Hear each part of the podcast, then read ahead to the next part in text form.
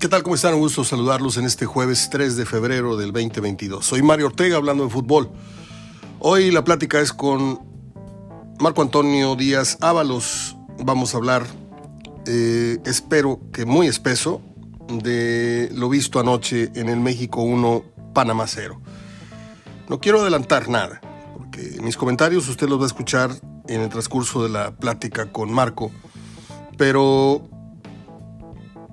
qué triste fue decirnos adiós. No, qué triste es que en el año en el que vamos al Mundial estemos casi, casi velando. En el año en el que se casa el, el, muchacho, casi, casi lo estamos velando 10 meses antes. O sea, es muy triste siempre ir con estos augurios, con estos síntomas, con esta desorganización, con esta falta de, de contundencia en, en, los llamados, en los criterios, en, es hora de cesar, vamos a cesarlo. Ah, no, es que cuesta 100 millones, 120 millones, ah, entonces no hay que cesarlo. O sea, qué triste que no tengamos una organización futbolísticamente hablando eh, hecha y derecha, que nos uh, lleve con la ilusión, sí, a cada mundial, pero que nos lleve sin ranuras en, en la embarcación, sino sin, sin el, el, riesgo de, naufragar eh, eh, ya de camino a, Qatar. O sea, yo veo a esta selección realmente, realmente, y usted lo va a escuchar, Díaz Ábalos dice que pues no, no tiene memoria de haber visto una selección con tan bajo nivel. Adelante con la conversación con el exjugador de Tigres, Atlante, Tecos y otros más, mi querido amigo Marco Antonio Díaz Ábalos. Díaz Ábalos desde Tepic, Nayarit. Chaparro, ¿cómo estás? Hola Mario, muy buenas tardes. Bien, gracias a Dios, aquí batallándole. Me parece que yo soy el que le fallo acá en las redes sociales. ¿eh? No, está, estás muy bien. Estamos conectados perfectamente. Es la forma más moderna para hacer enlaces este, a distancia en, en términos de podcast. Es una especie como de enlace de Zoom, pero solamente para voz.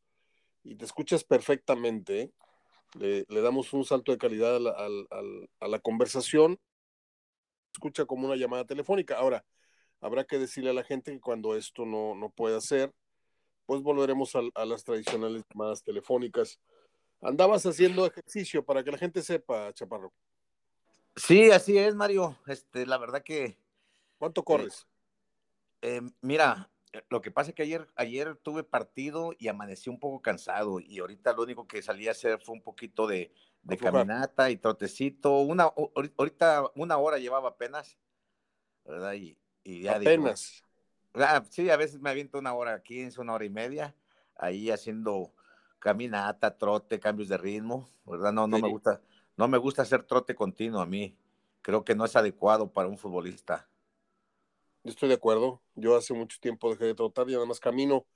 Eh, me gusta mucho que las personas que hicimos, obviamente tú fuiste profesional del ejercicio, pero yo puedo traer sobrepeso, puedo traer muchas cosas, pero la memoria muscular, este, esa es la que de repente me dice, ándale, güey, anímate a caminar.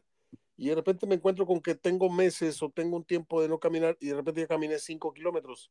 Y hay gente que no te lo camina, ni el kilómetro, ¿eh? Este, sí Sí, así y eso, es, este... eso me habla de, de, que mis piernas, a lo mejor mis pulmones no, mi abdomen no, pero mis piernas conservaron una memoria muscular que te permite caminar esas distancias. Sí, así es, así es, Mario. Yo también, pues, lógicamente, traigo sobrepeso, soy una persona que, que no cuido mi alimentación, yo soy demasiado tragón y como sí. de lo que sea, ¿verdad? Yo digo que es uno de los placeres en, en la vida y no me puedo abstener de eso, prefiero mejor invertirle un poquito más de, de tiempo ahí al ejercicio y, y, aunque estoy pasado de peso, bueno, no, no tengo un volumen así graso, o sea, soy ancho, sí. siempre he sido así y, y, lo hago por, no lo hago por estética, sino lo hago por salud más que nada. Dicen que los tres placeres de la vida empiezan con C. Ahí, lo, ahí luego me platicas. Este, Oye, ya, ya, te voy a tener que dejar de decir chaparro y, y es, ahora te voy a decir leyenda o maestro.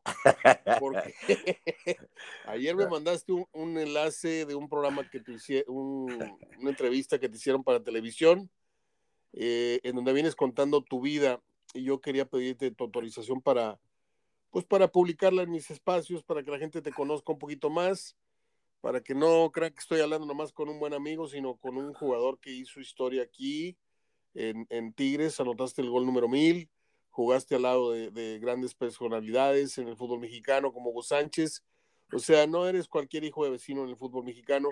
Esto con todo respeto lo digo para las gentes que dicen, oye, ¿con quién está hablando Mario Ortega? ¿Con quién habla cada semana? Pues es Marco Antonio Díaz Ábalos, chamaquitos eh, que están de entrada por el programa. Eh, es una persona que jugó al fútbol en un alto nivel, fue atacante, fue un, extremo muy punzante. Y, y, si ahorita usted lo ve por la calle, pues este se parece al señor Barriga, pero este a Maradona. A Maradona, chaparrón ancho. Oye, Chaparro, pues felicidades por esa entrevista. La, la sigo viendo en la mañana y la termino ahorita después de hacer mis actividades del podcast. Eh, hablemos de, lo que la gente quiere escuchar. Eh, es momento, voy de atrás para adelante, es momento todavía para, para pensar en un cambio en la dirección técnica del TRI.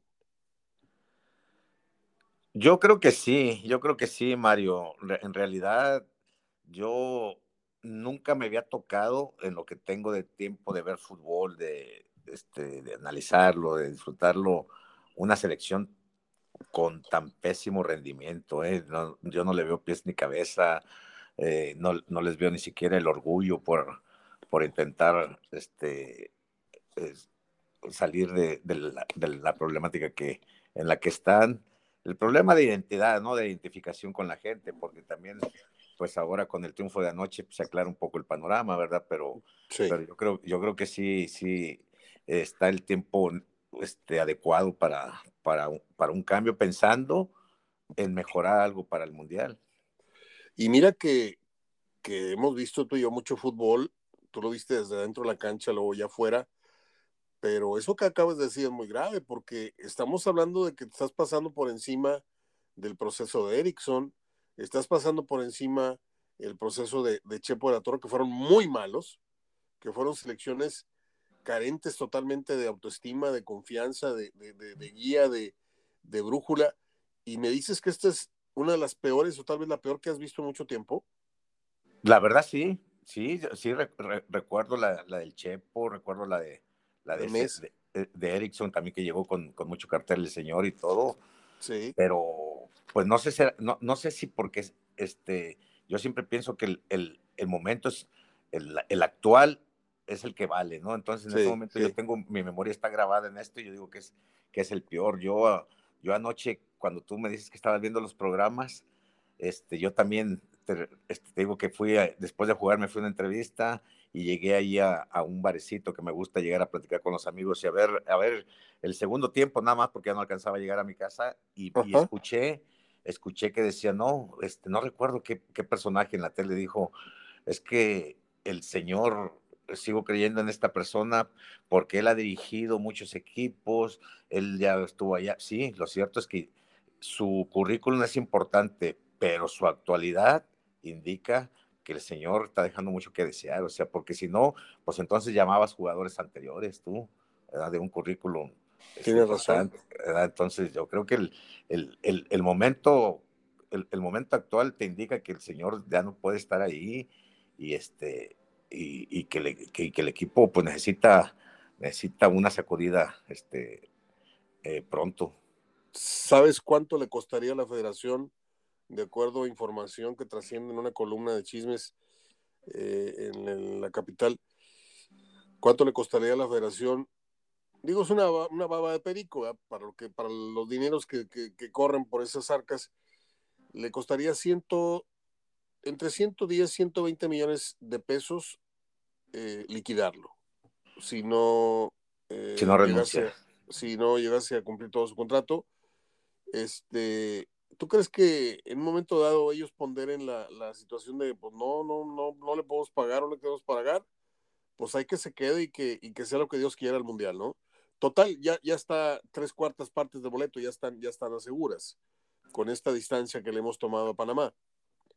Pues todo puede pasar, con esta gente hay que esperar cualquier cosa, ¿no? Yo, hablando del aspecto deportivo, yo creo que si yo no, no, no soy gente que me guste atacar este, procesos, ni a, ni a directores técnicos, de jugadores, pero, pero la realidad es que como yo aficionado del fútbol, pues no he visto una mejoría este, en, los partidos, ¿verdad? A excepción, creo, creo que a lo que fue el primer tiempo, tú me decías que era lo mismo, pero creo que de, este, lo que fue el primer tiempo, al segundo tiempo me parece que hubo una mejoría mínima. Yo, yo ayer vi en el segundo tiempo que a mí me tocó ver, a, a, comparación de los otros partidos, eh, una mejoría, el, el, querer intentar hacer algo más, que fueron momentos también claves contra Jamaica, que Jamaica con, con un hombre menos, pero estamos hablando de, equipos, este, la verdad, este, muy por debajo del nivel de, de, los grandes equipos, ¿no? Entonces, yo creo que México tendría que mostrar otra, otra categoría. Mira, categoría. no viste el primer tiempo, no. yo te lo platico si hubiéramos de calificar la actuación de México en los primeros 45 minutos, yo te diría que jugaron de 5 de calificación. Y si, te, y si viste el segundo tiempo, con lo poquito que atacaron, subieron a 6, 6 y medio de calificación. O sea, sí hubo mejoría, pero sigue estando baja la calificación, muy baja. Ahora, yo te pregunto, yo te pregunto a ti, Chaparro, eh, ¿en dónde está el pecado de, de, este señor, iba a decir Erickson, el pecado de, Martino? en esta obsesión, esta, esta terquedad táctica que ayer tuvo que romper con ella porque se le vino todo el mundo encima eh, de críticas y tuvo que poner a otros jugadores. Necesariamente los tuvo que poner, porque su terquedad ya no le iba a, sostener ante la opinión pública si hubiera repetido la misma alineación que, que, defraudó ante, ante Costa Rica. Ahora jugamos con otros, eh, por ahí se vio un semblante a veces diferente, un perfil a veces diferente, eh, pero volvimos a caer en la ineficiencia. Ahora, mi hermano me decía en el medio tiempo, salimos a fumar un cigarrillo a la cochera, coincidimos y me dice, es que no toda la culpa es del Tata. Ahí los que están fallando son los jugadores.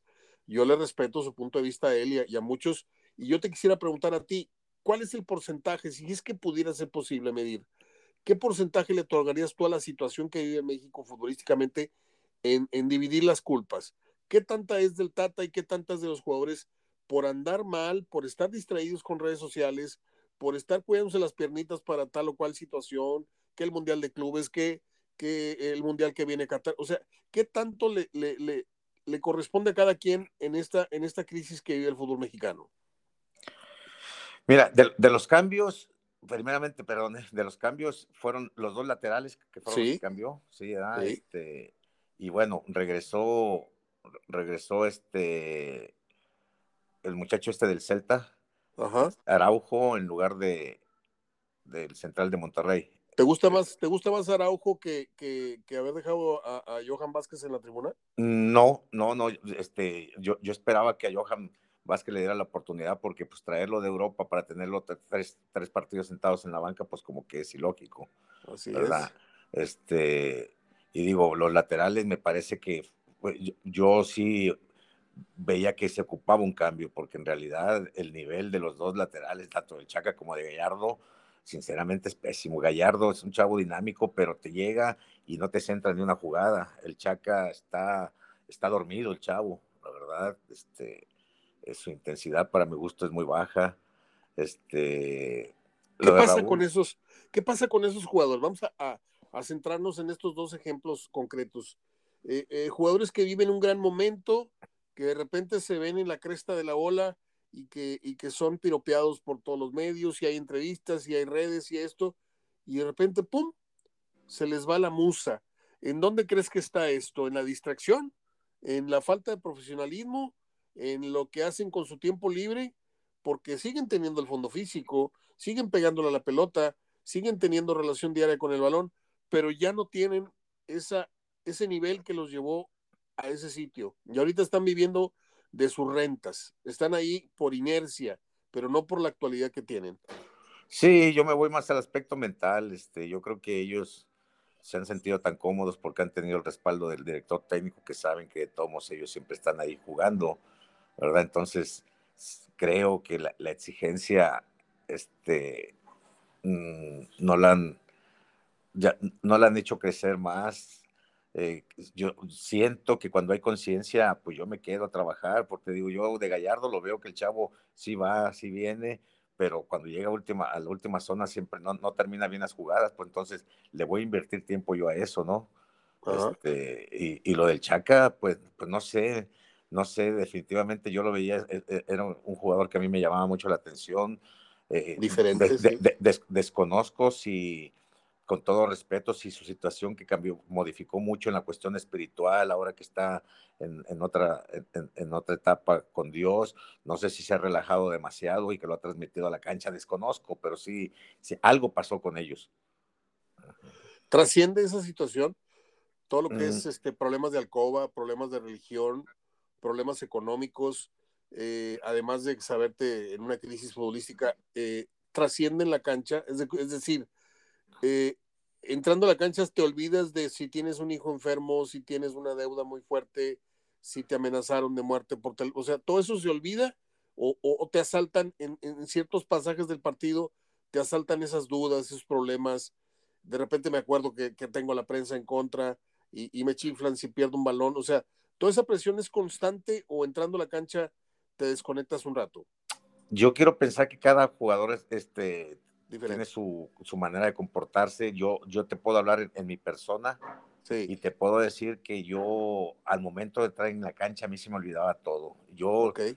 yo se lo he dicho, a veces de joven yo estaba con, con, este, con mi novia, por decirlo así, sí. ¿sí? Y, y, tenía, y, y tenía un problema con ella y ya me, me, ya me iba a jugar y ya no me acordaba, ya ni me acordaba que, ni que existía, si tenía un dolor de muela me ponía a jugar y se me olvidaba todo. Entonces, yo la verdad te, te lo juro por Dios que, que, en el momento que entro a la cancha se me olvida todo. ¿eh? Yo, no sé si a otros les pueda afectar, inclusive como cuando yo, fíjate que yo siento que en la selección recuerdo, recuerdo bien muchas, ya ves que muchas gente nos aventuramos y decimos, no, es que sabes qué, el juego.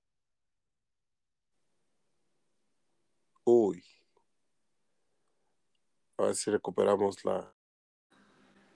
ya restablecimos la comunicación con Marco. Me decía, Marquito. Sí, perdón, Mario, me entró una llamada y la corté y ahí se cortó también lo de nosotros. No sé si afecte. Este no, no, no, no. Es, otro, es, otro archivo. Estamos ah. empezando otra, otra grabación. Dale. Ok, sí, te comentaba pues de que, de que muchas veces nosotros, este, decimos que cuando el, jugador no, no, rinde, no le echa ganas y que le está tendiendo la cama al entrenador, pero a mí sí me tocó nunca entrar al campo de juego a hacerme tonto porque va en contra de tus, de tus principios y de tus intereses, exactamente. Pero inconscientemente sí te afecta cuando no hay, cuando no hay una buena comunicación, no hay una buena relación, hay confusión en el trabajo a la hora del juego, claro que sí te afecta mucho. Y yo así siento a la selección desorientada. Mira, yo lo, han criticado mucho, inclusive alguna vez llegué también a, te veo este, en tus comentarios, y, ahí yo he, diferido un poco, ¿verdad? Porque es de gustos. A Héctor Herrera lo han matado, le han, dicho hasta lo que no, y me parece que para mí es el jugador más interesante, es el diferente, porque dicen que, que su ritmo de juego, que, que ya no corre, es que eh, Héctor Herrera ha sido siempre un jugador cadencioso, de acuerdo. Y, yo ahora lo, lo veo y me parece que en el primer partido fue donde le costó un poquito más contra Jamaica porque lo metieron de interior. Y yo creo que el tiempo que ha jugado en el Atlético de Madrid como contención es donde trabaja mejor y creo que ahí es donde mejor le ha rendido al, al Tata donde está jugando ahorita porque es un jugador que, que es el que, el que intenta ponerle algo diferente, el pase entre líneas, que se equivoca, si se equivoca, este, por, pues no sé si son las indicaciones, trabajar mucho por ahí, que es el jugador que te, que te tira un pase a las espaldas del contrario, o sea, le pone una salsa diferente y si ha sido atacado muchísimo. Lo que sí recrimino mucho es la poca personalidad en sí de la mayoría de los jugadores. Ok, es interesante tu punto de vista porque pues es contrario a la, opinión pública generalizada, que habla de que mmm, se alenta el medio campo con, con Herrera en estas fechas en que no anda bien, junto con Guardado, que ya, que pues lo vamos a llamar de, de manera honorífica al Mundial, porque yo creo que Guardado lo llevamos por el récord de los cinco mundiales, lo llevamos a que amarre un resultado, a lo mejor entrando 10 minutos, pero este, creo que se va a ocupar una plaza importante en, en, en favor de Guardado. Este, y esto que dice de Herrera, eh, pues es muy interesante analizarlo porque pues, tú, tú eres una voz mucho más calificada que la mía, que la cualquiera que esté opinando ahorita en el blog. Este, pero yo te pregunto, Marco, eh, ¿cómo se recupera una selección? Vamos a, vamos a, poner que el trance está superado, el susto está superado, ya no fuimos al repechaje, ya perdimos la vergüenza y pues, nos da lo mismo calificar en segundo que en tercero, ya el primero pues, está prohibitivo. Este, el chiste es subirte al, al, camión. No sé si te tocó primera fila o vas en categoría pollero ahí en el techo, pero vas al mundial. Perfecto. ¿Cómo le haces para recuperar el poco, mediano, mucho nivel que tenía esta selección de cara a un mundial que está a 10 meses de distancia?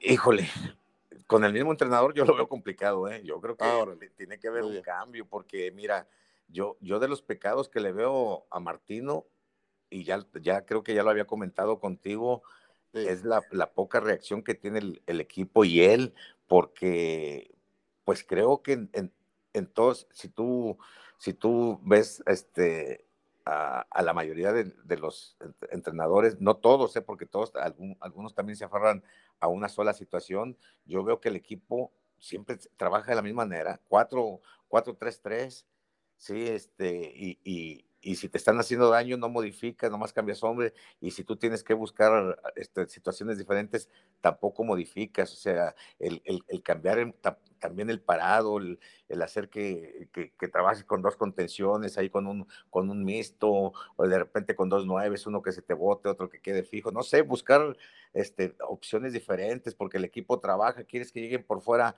aparte de que tiran centros, pues no hay referentes de área, entonces buscarle toda esa, toda esa situación que también al, al, jugador le crea un poquito más de, de, pues no sé, de...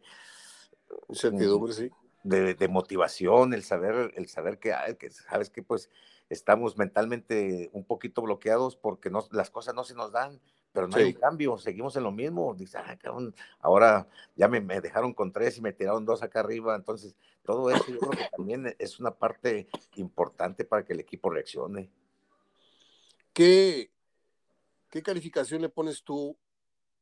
Y mira que estamos hablando de una parcela, de un, de un cierto puesto que tú llegaste a, jugar al Tecatito Corona. Yo, yo traigo una marca personal desde hace ya un buen tiempo.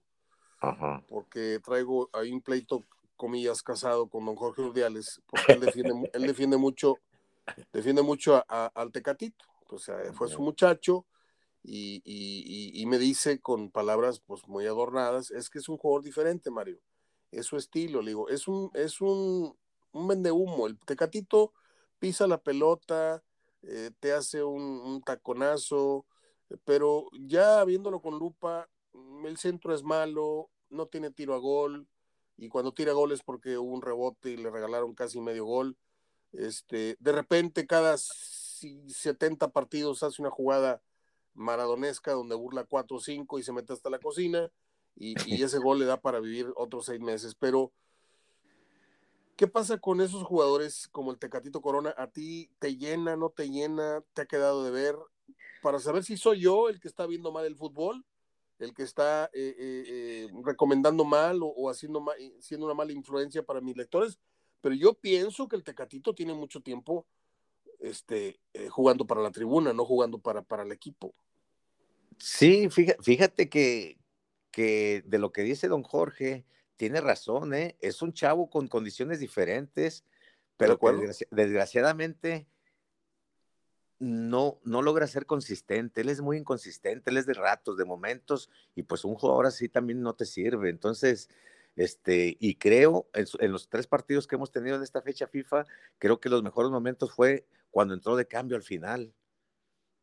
Entonces, digo, pues para un, jugador que, que, está en Europa y que trata de ser importante, pues la consistencia tiene que ser mayor, o sea, desde inicio, mostrarse más, echarse más el equipo al hombro, pero tal cual, le, gusta pisar mucho el balón, intenta jugadas diferentes, por ahí le salen unas, otras, pero, pero pienso que los dos tienen razón. Uno en, la cuestión de que sí tiene condiciones diferentes el chavo, pero también lo cierto es que navega mucho el chavo, este, se pierde mucho momentos y, y, pues no ha llegado a ser el, el tecatito que todos queremos y que todos pensamos. Llegamos al momento eh, cumbre de la charla, porque la jugada que le da, eh, eh, vaya, la jugada que hace que el pulgar se levante a favor del Tata y no hacia abajo cortando la cabeza del Tata, es un penal sumamente polémico para muchos, porque yo escuché a Gómez Junco casi casi decir que es, es correcta la marcación, a Pietrasanta decir que era correcto, a, no me acuerdo si de Anda, y en otra mesa, en otros, en otros, por ejemplo, Rafa Márquez, que yo le creo mucho al muchacho, me gusta mucho cómo analiza Rafita Márquez, el, el, el, que jugó en Chivas. Rafa Márquez Lugo. Lugo, exactamente. Sí, me, gusta mucho cómo se está proyectando Muy bien, muchacho. sí. Eh, eh, me gusta mucho el Yayo. El Yayo La Torre me, ha gustado muchísimo su, su objetividad y, la seriedad con la que se maneja en una mesa que no es muy seria. este, y hablan de, de, que no, no, no hay claridad, que eso probablemente no, no era un penal. ¿Tú cómo viste esa jugada?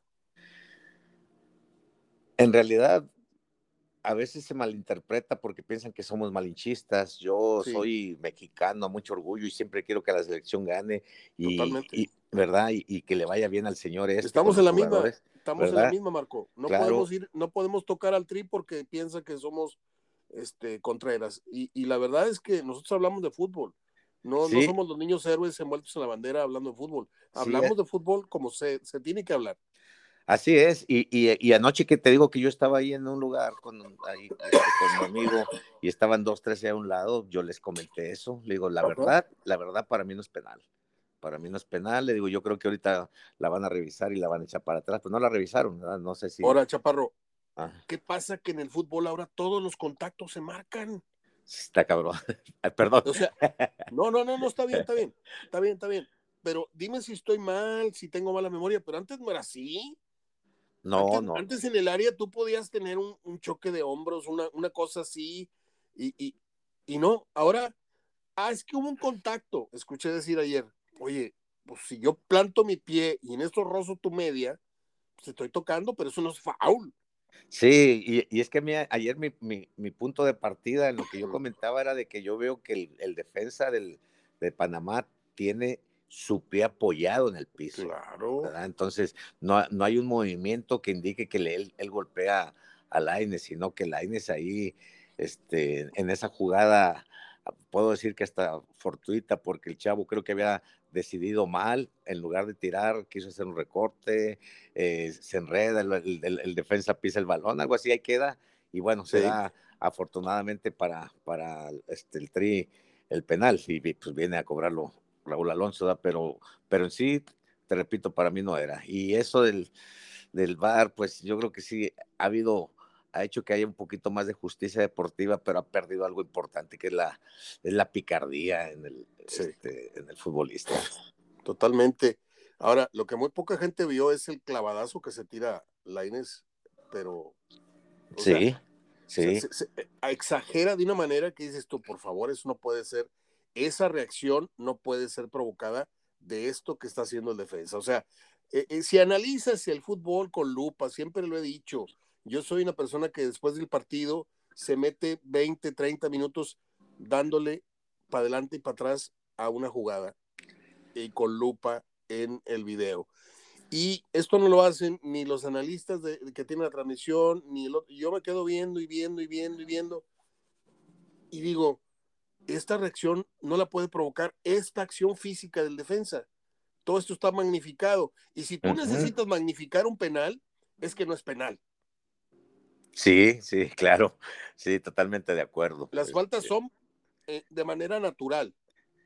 Se da el golpazo, se da el atropello y no necesitas aventarte más lejos. No, ya con lo que viste usted, güey, ya con eso queda claro que es penal. Pero cuando tú te tiras un clavado, y te invito a que veas la repetición, es, es, es de risa lo que hace Laines. Sí, es, solamente, es, es, diferente, este, te digo, porque, bueno, algunos, los futbolistas lo sabemos, los que jugamos, nada más que algunos, bueno, se ponen la camiseta y el pago que reciben y todo eso, entonces ya empiezan a hablar diferente, pero los que, como Rafa Márquez Lugo, que habla, yo también le digo, es, si la situación, esa misma fuera diferente, si Laines viene encarrerado, porque en carrera cualquier toquecito sí te desequilibra, pero de, de fijo no.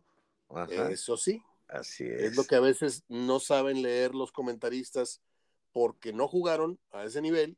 Ajá. Este, dicen, dicen, y lo acabas de decir muy, muy bien, es que no se ve un contacto como para que haya provocado. No, espérame, es que cuando vas corriendo hecho madre, cualquier rozón Ajá. te afecta el equilibrio. Sí, sí. Y te caes. Claro. Entonces, este, pues a mí no me va a decir Paco Villa, que se ve que no jugó ni, ni fútbol ni, ni en el recreo. No, o sea, el, no seas tan cruel. No, no, no, creo que el perro creo que hace 60 años que no hace, no hace deporte, y el ah. otro, y el otro. O sea, yo más o menos les creo a, Osvaldo, le creo al Kikín, que, que ahí anduvieron haciendo y deshaciendo. Pero esos que se sienten los dueños de la verdad con, con el micrófono, este, a mí me, me, y mira que yo no, no, no tengo la autoridad ni la, ni la altura a nivel nacional para estar poniéndome la altura por todos ellos, pero este, yo jugué fútbol, chaparro, jugué muchos años fútbol, hasta mis 44 años jugué fútbol y jugué en la liga más fuerte que hay aquí en Monterrey, que es la Profusoc. Jugué 6, 7 años contra eh, profesionales, supe lo que era un balonazo, que te ponga un balonazo un ex profesional en, en una barrera en la cara o en el pecho, este, supe lo que era un codazo de, de Roberto Gadea, de José Luis Puente, de, de, la Rula García, supe lo que era un balonazo del C. Rodríguez. A mí nadie me cuenta cómo le pegan ustedes a la pelota, ¿sí? Entonces, eso te da un plus para decir, oye, yo sé más o menos cómo se las gastan los profesionales o los que fueron profesionales.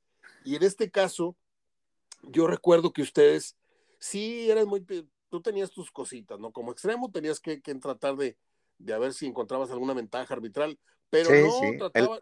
El, engaño. sí, pero no tratabas de hacerlo cada jugada. No, no, pues no, no se puede. Ahora cada jugador trata en todas las jugadas, si lo tocan, tratan de que sea amarilla. ¿Y cómo es amarilla? Déjame revuelco.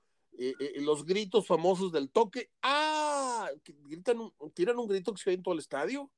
Sí, sí, sí, tiene razón. ¿eh? No, no, imagínate, ahorita, ahorita jugando Roberto da Silva, Lalo Regis, Lupe No, los meten a la cárcel. los meten a la cárcel. Ah, es correcto, sí, hombre. Sí. Bueno, terminamos, Chaparro. Este, pues hay un receso. En un mes estamos hablando de Estados Unidos, estamos hablando de los compromisos que siguen, y yo creo que en un mes ya un poquito más tranquilos eh, pero, y, aparte creo que habiendo perdido ya la vergüenza, porque estamos en tercer lugar, estamos nadando segundo, tercer lugar, este, cuando esta eliminatoria debería ser totalmente de México, como siempre fue, ahora pues ya estamos como que, sí, es madre, vamos al mundial, aunque sea en segundo o tercero, ¿no? Vamos, vamos a este pasar caminando en tercero. Caminando en tercero. Esa es buena, ¿eh? Te la voy a robar. Vamos a llegar al mundial caminando en tercero. Ahorita la publico. Te mando un abrazo, Chaparro. Hablamos la semana que entra para hablar de la liga. Mario, muchísimas gracias, carajo. Me haces pasar un rato muy agradable, la verdad. Eh, te agradezco mucho aquí el, contacto. Tú también, Chaparrito. Cuídate mucho. Ándale, igualmente ahí saludos a toda la banda regia. Gracias. Cuídate. Chao. Marco Antonio Díaz Sábalos, desde Tepic, Nayarit, hablando de fútbol con nosotros. Continuamos.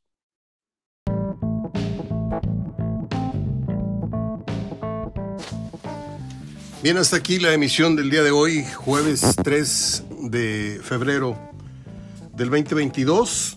Vamos a terminar con las acostumbradas efemérides. Eh, nada más por encimita. Eh, un día como hoy nació en San Luis Potosí la gran actriz Emma Roldán, quien trabajó en nada menos que 204 películas, la señora. Siempre se caracterizó por personajes de malvada o de villana, en particular la ambiciosa madrina de Crucita en, allá en el Rancho Grande. ¿Se acuerdan ustedes de aquella película? O hizo de algunos familiares así odiosos que solemos tener también se desarrolló en el teatro y en la televisión. Ella murió el 29 de agosto del 78. Un día como hoy nace el reggaetonero eh, Daddy Yankee, no sé por qué estoy mencionando esto, perdón. Nacieron los cantantes Richie Valens, Big Booper y Buddy Holly y el actor regiomontano Raúl El Chato Padilla, además del trompetista Pedro Knight, que fue la pareja, no me acuerdo si fue pareja o, esposo de, sí, fue esposo de, de Celia Cruz por muchos, muchos años. Yo estoy eh, saliendo corriendito a la vacuna. Hoy me toca, mi apellido me dice que tengo que ir al Borreos, al Estadio Borreos o a la Macroplaza. Traigo un gripón tremendo, me acabo de bañar, ya me sequé con secadora todo el cuerpo a ver si, si eso evita que me dé otra recaída. Pero ahí les encargo que recen por mí porque estoy saliendo de la regadera hace 20 minutos. Estoy poniéndole el sello al programa y eh, desgraciadamente tengo que volar a uno de estos dos sitios a ponerme el refuerzo. Llevo bufanda, llevo gorro, llevo chaqueta, llevo doble chaqueta, llevo una camisa sin mangas para la, la vacuna, abajo de la chaqueta primera, un chaquetín de correr y luego arriba una chaqueta gruesa, en fin. Este, a ver a cómo nos toca. Eh, les mando un abrazo, los escucho mañana.